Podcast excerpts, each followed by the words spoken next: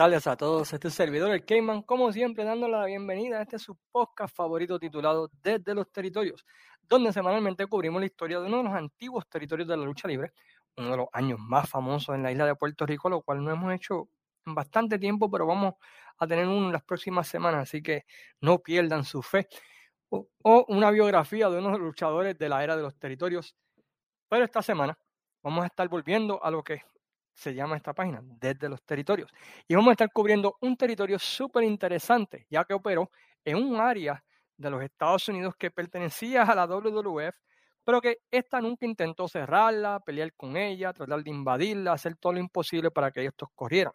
Y hablamos del territorio de la National Wrestling Federation basado en la ciudad de Buffalo, Nueva York, y también los suburbios alrededor, y la ciudad de Pittsburgh y Cleveland de los años 70 al 74 y luego del 86 al 94.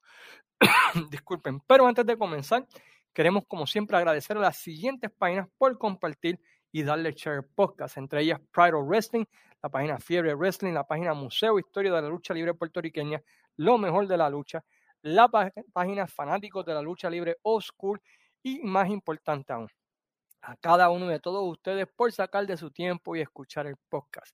Ya seguimos creciendo semanalmente y se debe a cada uno de ustedes que le dan like, lo comparten, lo hablan con sus amigos, le dicen chequense en esto y estamos eternamente agradecidos, tanto Luis Gómez como este servidor, del crecimiento del podcast y también que vamos poco a poco, orgánicamente, la página desde los territorios está creciendo. Así que a cada uno de todos ustedes, muchas gracias de corazón por su apoyo y por sacar de su ocupado tiempo para escuchar este humilde podcast. La National Wrestling Federation, como consideramos, tenía como base la ciudad de Buffalo, Nueva York, un área, la ciudad de Nueva York, donde básicamente la WWF era el papá, eran los dueños de esa área, pero por alguna razón nunca se envolvieron en contra de la National Wrestling Federation. Voy a explicar mi opinión personal por cuál esto fue así, pero eso lo explicaré más adelante. También corrían en la ciudad de Pittsburgh y Cleveland y también los suburbios alrededor de estas grandes ciudades. Así que tenían tres ciudades bastante grandes durante ese tiempo. Tenían varios títulos, entre ellos el campeonato peso pesado, claro está ahí el de parejas, que más tarde pues recibieron una gran publicidad, no aquí en los Estados Unidos, pero en Japón, ya que New Japan los utilizó como sus títulos mundiales desde los años 74 al año 81. Y vamos a ver cómo fue que ocurrió esto y cómo fue que llegaron esos títulos allá a New Japan Pro Wrestling. Ellos tenían dos programas de televisión, uno llamado Championship Wrestling y el segundo llamado All Star Wrestling, que se transmitían los viernes en la ciudad de Cleveland y sábado y domingo en el canal 43 de Buffalo. Y los respectivos días, ¿verdad? sábado y domingo en la ciudad de Pittsburgh, Pennsylvania, aunque en diferente horario que en la ciudad de Buffalo. Y estos, ¿verdad? Pues corrían alrededor por las diferentes ciudades y en syndication en las ciudades alrededor. La lucha libre eh, antes de entrar de lleno en National Wrestling Federation, sería bueno un poquito de historia sobre lo que está ocurriendo en la ciudad de Buffalo a través del tiempo en cuanto a lucha libre se refiere. Pues la lucha libre comenzó a correrse en la ciudad de Buffalo y sus suburbios para allá para el año 1883, que es donde primeramente se ve un, un resultado de, de lucha libre de allí. El primer promotor de nombre con récord en ese territorio lo fue Jack Ganson incorporó una promoción llamada International Booking Office para correr shows y tuvo bastante éxito, ¿verdad? Hasta que una enfermedad llevó a que vendiera el territorio a Pedro Martínez, allá en los años 50. Ah, Jack Gansen creo que comenzó en los años 30, ¿verdad? Corriendo el territorio, ¿verdad? Como el, el primer promotor de nombre con récord. Anteriormente a eso, entre 1883 a 1930, ¿verdad? Pues diferentes promotores, diferentes tours, diferentes eh, personas ¿verdad? corrieron un show en la ciudad. Pero el primer promotor de nombre con récord, el que se puede decir en el Carlos Colón, de, que era en Puerto Rico, Víctor Jovica, pues lo fue Jack Jansen, quien corrió del año 30 hasta el año 53, cuando se lo vende a Pedro Martínez. ¿Quién era Pedro Martínez? Bueno, pues era un mexicano de la ciudad de Calientes, México, no sé realmente, me imagino que Aguas Calientes, México, quien fue criado en Phoenix y se mudó a el área de Nueva York, donde trabajó bajo Tutsmans y Vince Padre. Inclusive llegó a ser un copromotor de lo que se conocía en aquel entonces como Capital Wrestling, que más tarde llegó a ser conocida como la World Wide Wrestling Federation y luego como la World Wrestling Federation y luego como World Wrestling Entertainment, que es conocida hoy en día. Men, esa gente han cambiado de nombre. Pero anyway, so, uh, Pedro estaba bajo ellos y estuvo ahí detrás del, del, éxito de Antonio Roca, de Miguel Pérez Padre, de muchos luchadores latinos en esa área de Nueva York. Y en 1953 ocurre una discordia con, con Vince Padre y Tutsman sobre dinero. Eh, Pedro Martínez alega, o siempre ha alegado, o siempre alegó que eh, Capital Wrestling le robó cerca de 20 mil dólares que le debían debido a su booking como promotor en los shows secundarios de Capital Wrestling. Algo que alegaban, pues, Vince Padre y Tutsman era mentira y que ellos no le debían nada y que eh, ellos siempre le pagaron bien y que fueron honestos con él. Bueno, sea cual sea la verdad de toda esa situación, la realidad es que él decide, ¿verdad? Pues abandonar Capital Wrestling y se va a la ciudad de, de Buffalo, donde le vende, ¿verdad? Pues le compra la empresa a Jack Ganson. Por los próximos 10 años, Martínez se embarca en un dime direte no tan solamente con la National Wrestling Alliance, inclusive existen cartas de Pedro Martínez a Sam Mushnick, presidente de la NWA, quejándose de que ellos deberían obligar a Tuxman y a Vince Padre a que le paguen el dinero que le deben y que mientras tanto, ¿verdad? Pues que la NWA es corrupta y así por el estilo. Y se embarcó en una pelea y cartas y dimes y diretes, yendo varias veces a corte, apelando decisiones tratando de recuperar los 20 mil dólares que le debía Capital Wrestling, mientras corría en la ciudad de Buffalo, ¿verdad? Con muchos luchadores establecidos del área este de los Estados Unidos con moderado éxito. estamos hablando de, Miguel Pérez Padre, el Pulpo Marín, este, que conocemos aquí en Puerto Rico. Muchos luchadores que luchaban en todo el este de los Estados Unidos, pues luchaban allá en Buffalo, que no era un territorio muy fácil de decir porque cuando se apretaba el invierno, se apretaba el invierno. Y es una ciudad conocida por grandes nevadas, con mucho frío y así por el estilo. Pero Pedro Martínez pues, pudo, ¿verdad? entre los años 53 al 70, a pesar de que Capital Wrestling estaba allí, mantenerse con vida y ser bastante exitoso durante esa área ¿verdad? De, lo que es Buffalo, Syracuse, eh, Rochester y toda esa área del norte de Nueva York. En 1970 ocurren un par de cosas en, el mundo de la lucha libre, pues que ayudan a Pedro Martínez a expandir su territorio o expandir, ¿verdad?, su compañía. Eh, lo primero que sucede es que Bruno Sammartino, quien era el dueño del territorio de Pittsburgh, decide vender eh, el territorio, decide vender su empresa en, la ciudad de Pittsburgh, donde él había sido el buque, el promotor principal, debido a que su sketch como campeón mundial de la WWF cada día se incrementaba más, así que no podía dedicarle el tiempo al territorio, así que decide venderlo y se lo vende al promotor de Cleveland llamado Kiro Mongol a finales del año 69. Por alguna razón u otra, Kiro Mongol no dura mucho con ambos territorios, ya sea el territorio de Pittsburgh y Cleveland, y a principios de los 70, este se lo vende a Pedro Martínez, quien compra las acciones de Mongol, teniendo entonces Martínez el control entonces de tres ciudades grandes. Estamos hablando de Pittsburgh, estamos hablando de Cleveland y estamos hablando de Buffalo. Lo que hace interesante es que Pittsburgh, debido a Bruno Sammartino, había sido por mucho tiempo un bastión de la World Wide, Wrestling Federation. Pero una vez Martínez compra ese, ese territorio, la World Wide Wrestling Federation, la WWF, no regresa a Pittsburgh. Mi opinión personal es que Martínez tenía par de esqueletos en el closet de, de, Vince Padre y Tuchmont, que quizá esto para evitar problemas, y como estaba sucediendo lo del dinero, pues básicamente le cedieron la ciudad de Pittsburgh y las ciudades aledañas que habían sido un bastión fuerte de la World Wide Wrestling Federation hasta ese entonces. No tan solamente tiene Pittsburgh y las ciudades alrededor de esta, pero tiene Cleveland, tiene Buffalo, Syracuse, Rochester y así por el estilo. Y Pedro Martínez decide entonces irse frente a frente a la NWA y a Capital Wrestling, creando en 1970 la National Wrestling Federation bajo el nombre, el nombre de la oficina del Booking Office era Sports Activities Inc. Entre los luchadores que formaron de esta empresa, pues podemos mencionar a varios que conocemos aquí en la isla, entre ellos Víctor Rivera, Miguel Pérez Padre, los hermanos Castillo, Fidel y Raúl Castillo, Manuel Soto, Ernie Ladd, Eric the Red, Ox Baker, Abdullah the Butcher, Johnny Powers, Ernie, ya mencioné Ernie Ladd, Waldo Von Erich, Chief Isle, Hans Smith, The Mighty Eagle, Luis Martinez, Ron Sanders, Dusty Rose, Tony Parisi, Tony Marino, The Stumper, Ben Justice, The Love Brothers, Victor Bruiser, Dustin Moto, Bulldog Blauser, Los Mongoles, Tony Dominic Tenucci, The Chick, Bobo Brasil, Killer Kowalski, Pampero Filippo y los fabulosos canguros. Básicamente, todo luchador que no pertenecía a un territorio de NWA terminaba ahí, lo que eran luchadores nómadas o luchadores, ¿verdad? Outlaws o luchadores, ¿verdad? Pues que no tenían contrato exclusivo con nadie, pues paraban en ese territorio.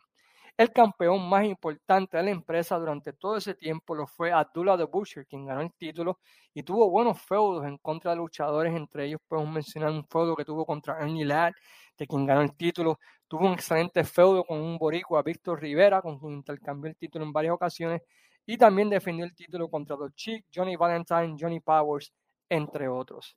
Eh, el territorio corría cuatro noches por semana. Un show en Pittsburgh, un show en Cleveland, un show en Buffalo y un show en los diferentes suburbios semanales. cada suburbio tenía un lugar diferente.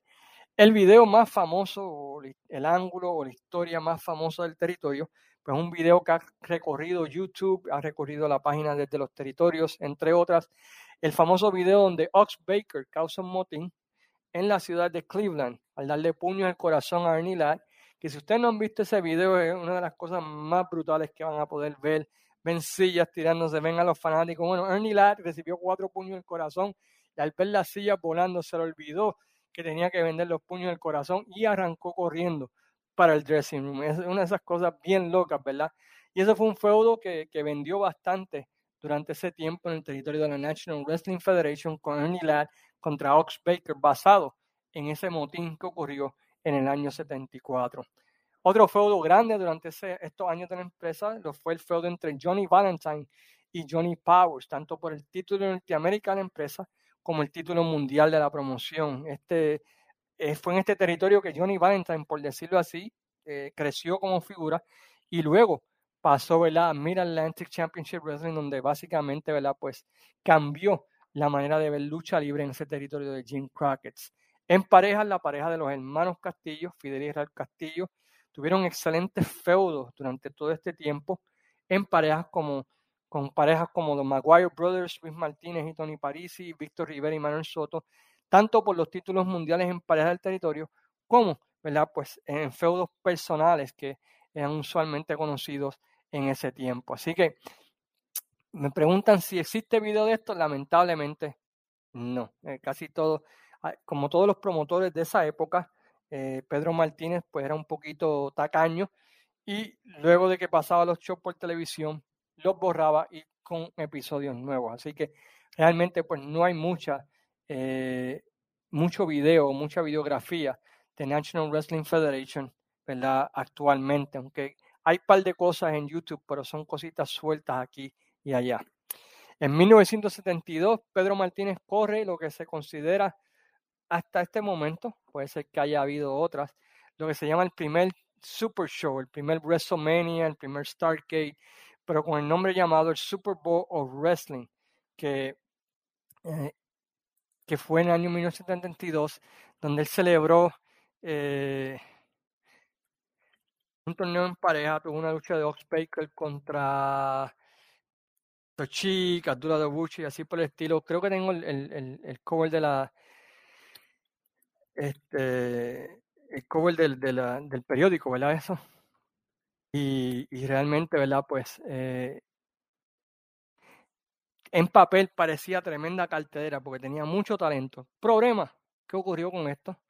Y se me perdió aquí el, el libreto, así que disculpen, pues fue que me perdí un poquito, para qué mentirle.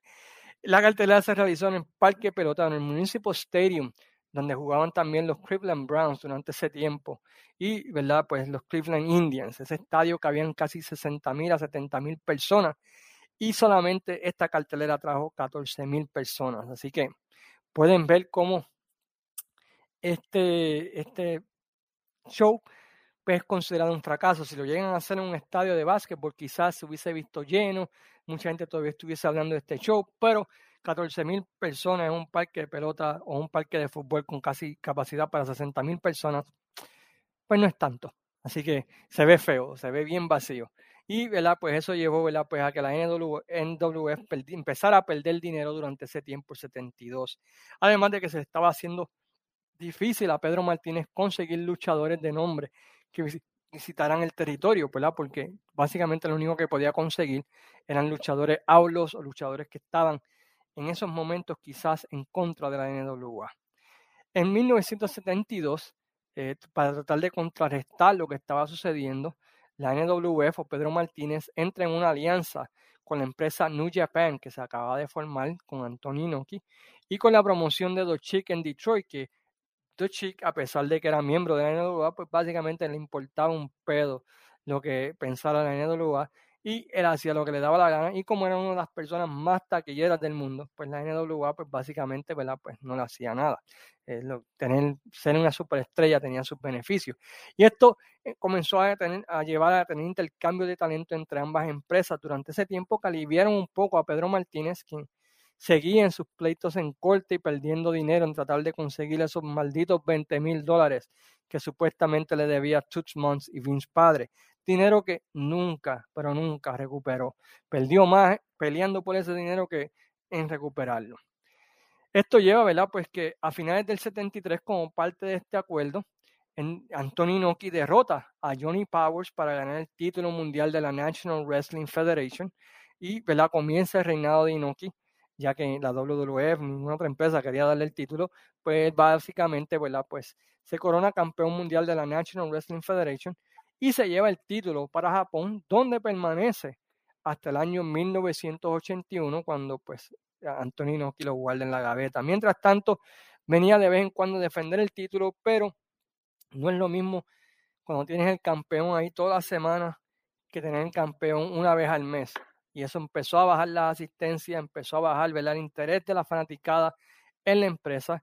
Y en el verano del 74, Pedro Martínez pues, decide cerrar eh, la, la empresa, la National Wrestling Federation, al perder mucho dinero, no tener campeón, la asistencia es bajar y básicamente, ¿verdad? Pues la NWA y la WWF comenzar a llevarse a mucho de su talento durante ese tiempo para otras empresas y evita, ¿verdad? Que luchadores vayan al territorio, dejando la ciudad, como quien dice, eh, muerta, por decirlo así, por los próximos 12 años, porque a pesar, otra vez, de que Buffalo es una ciudad grande y tiene a Syracuse y tiene Rochester al lado, pues la WWF y la NWA pues no deciden correr shows allí. A diferencia de lo que hacen en Pittsburgh, la WWF vuelve y reclama Pittsburgh gracias a Bruno Sammartino, a pesar de y la NWA entra de lleno ahí también para competir y pelear por la ciudad de Pittsburgh, una competencia que duró hasta el año 87 cuando finalmente la NWA ganó la ciudad y también por la ciudad de Cleveland, pues llega a pertenecer por un tiempo al territorio de Detroit, de Dochik. Dochik entra ahí. Cuando cierra la empresa de Detroit, pues entra a Georgia Championship Wrestling, comienza a correr shows allí en Cleveland. Luego que ocurre lo del Black Saturday, pues eh, Georgia Championship Wrestling ya no puede correr allí, porque la WWF entra y comienza la guerra, ¿verdad?, entre Jim Crockett Promotions y la WWF por la ciudad de Cleveland que básicamente se puede decir que nadie ganó porque ambas empresas pudieron subsistir durante ese tiempo. Mientras tanto, Buffalo y el norte de Nueva York pues permanece desierto en cuanto a lucha libre se refiere, con excepción de de vez en cuando la WWE subía para allá arriba y presentaban los programas de televisión y así por el estilo, pero no había un territorio que cubriera, por decirlo así, el, territorio de la manera correcta, como se hacía en los años 70 al 74. Y esto es así hasta que entra la figura de Robert Raskin, quien era dueño de una compañía que promocionaba eventos deportivos, quien abre nuevamente la compañía bajo el nombre de National Wrestling Federation y se presenta, y creo que fue bastante inteligente, como una alternativa al producto de la NWA y WWF de ese tiempo. Y tuvo bastante éxito, especialmente en los años 86 al 89, presentando un estilo, perdón, que era diferente al estilo al cual estaba acostumbrado la gente que vivía en el este de los Estados Unidos. La gente del este de Estados Unidos estaba acostumbrado al estilo de la WWF, que era hombres grandes, eh, feudos, la WWF, todo el mundo sabe más o menos, ¿verdad? Cómo era la WWF en ese tiempo, ¿verdad? Sacando a Bruno Sammartino, pues básicamente era bastante aburrido. Ellos presentan un estilo hardcore que no se estaba viendo mucho, especialmente en la WWF durante ese tiempo que tenían a Hogan y a Savage y toda esta gente, pero no, no había mucha sangre, no había mucha violencia. Y fue el primer lugar donde se le dio importancia a la lucha libre femenina. Básicamente le estaban dando algo a la gente de esa área, algo diferente a lo que estaba dando la WWE en ese tiempo. Bruce Brody, cuando es baneado o es vetado de Japón por un periodo de tiempo debido al suceso que hizo con Inoki, donde abandonó la final del torneo en parejas, eh, no tiene ya para viajar a Japón, así que pues Bruce Brody junto con Gary Hart hacen de National Wrestling Federation su base y traen ahí el, feudo de Bruce Brody contra Abdullah de Bush, un feudo que vendía en todos lados, vendió en Puerto Rico, vendió en World Class, vendió en Texas y lo traen a la National Wrestling Federation con lucha hardcore. También tienes a Bruce Brody contra Daisy Drake, Abdullah de Bush contra Daisy Drake. Por el otro lado, como mencionamos, le da importancia a la lucha libre femenina, muchas mujeres que compitiendo, este, van a ese territorio y se les da exposición bien.